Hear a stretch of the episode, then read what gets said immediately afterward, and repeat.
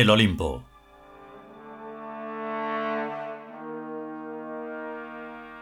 Vigésimo quinto capítulo. Tercera parte.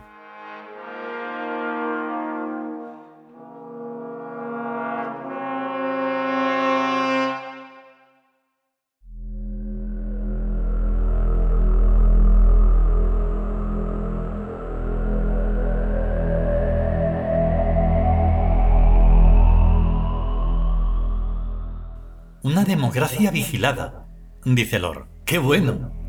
Que la gente pueda comportarse con el máximo de libertad para que así la Inquisición del Estado pueda tomar buena nota de qué es lo que hace cada cual. Para a renglón seguido incentivar a unos y frenar a otros como mejor convenga. La democracia vigilada es una buena forma de gobierno para el pueblo que colectivamente se evidencia menor de edad.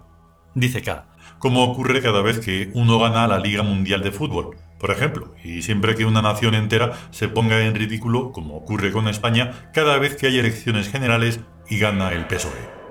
Si España formara ya parte del Estado imperial, dejaríamos otra vez ganar al PSOE para a continuación declararlo fuera de la ley y privar de derechos civiles a todos los que hubieran votado socialismo y así sabríamos perfectamente a qué atenernos y con qué gente se puede contar y con qué gente no.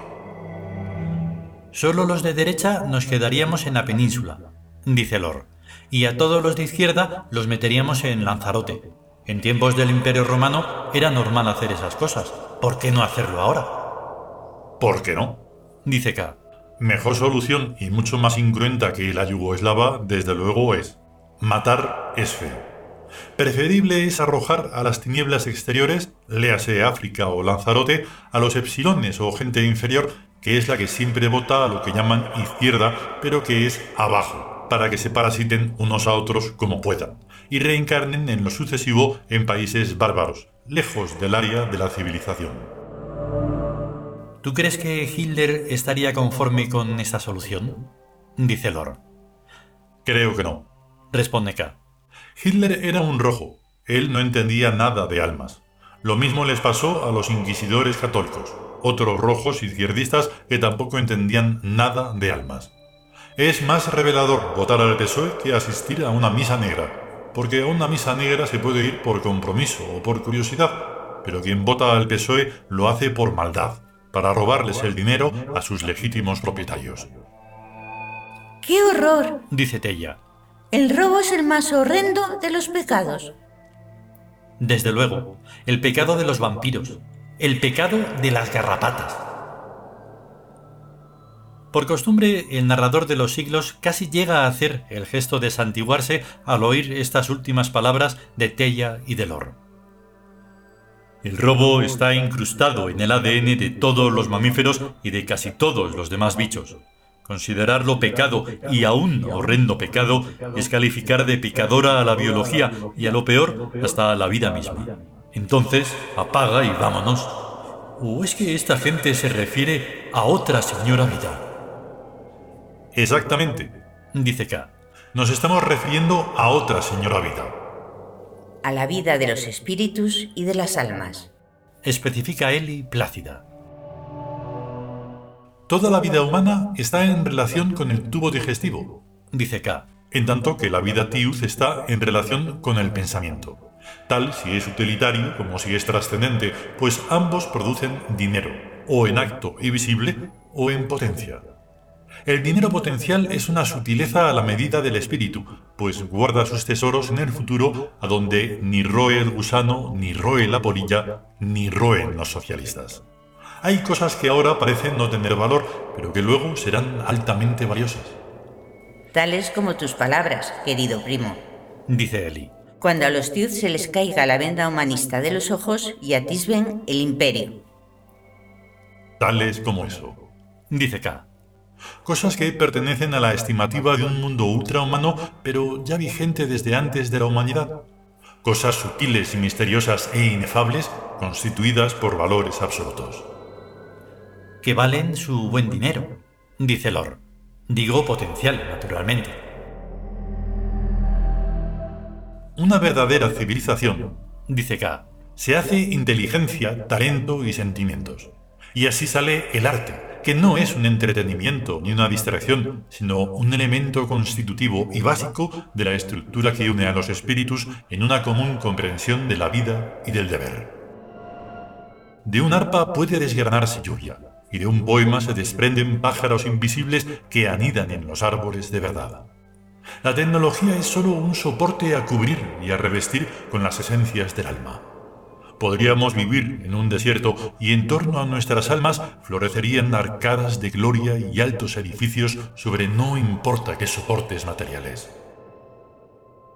Somos Dios, dice Lor, y nuestro mundo no sale tanto de nuestras manos como de nuestros corazones. Somos reyes de un imperio que solo nosotros podemos percibir en la mezcolanza de los átomos innumerables. Somos dioses, dice Thor, en un cielo de amor y fantasía que está donde estén nuestros cuerpos y nuestros pensamientos, ahora y siempre. Somos nuestros devenires, dice Eli. Desde el origen a la eternidad de la fuente del origen hemos aprendido a desplazarnos por el éxtasis. Apenas sin darnos cuenta, dice K, hemos traspasado el espejo que une y separa a los mundos humano y Dios. Ahora cantamos nuestra soledad en el infinito y en la eternidad. ¿Para qué engañarnos con la fantasmal compañía de los humanos si no existen, si son solo sueños de una vieja pesadilla de la tierra? Cantamos nuestra soledad compartida y múltiple y todo se nos llena de ecos y reflejos. Dice Eli. Ya nos da igual si hay alguien o no en el futuro soñando nuestro propio sueño. Nosotros existimos. La eternidad y el infinito tienen ya habitantes. Nosotros. Quienes quieran quedarse pueden hacerlo. Dice K. Quienes quieran pasar de largo pueden hacerlo. Nosotros permanecemos pueden pasar ante nosotros todos los días del tiempo portando sus cargas efímeras como las aguas de un río que llevan las hojas del otoño. Nosotros permaneceremos en esta inmóvil orilla del presente perfecto contemplando distraídos el curso de los eventos y atentos solo a lo que no muere.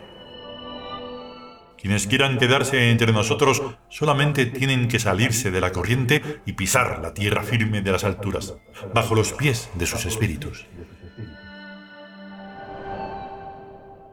La mano derecha del espíritu está aquí, dice Eli tocando su frente con los dedos. Y la mano izquierda del espíritu está aquí, dice Eli señalando sobre su corazón. Pensamiento y sentimiento son sus manos. El pensamiento es múltiple y aplicable a todas las cosas. Dice K. El sentimiento también es múltiple y aplicable a todas las cosas. He ahí, pues, dice Thor, nuestra principal herramienta de trabajo.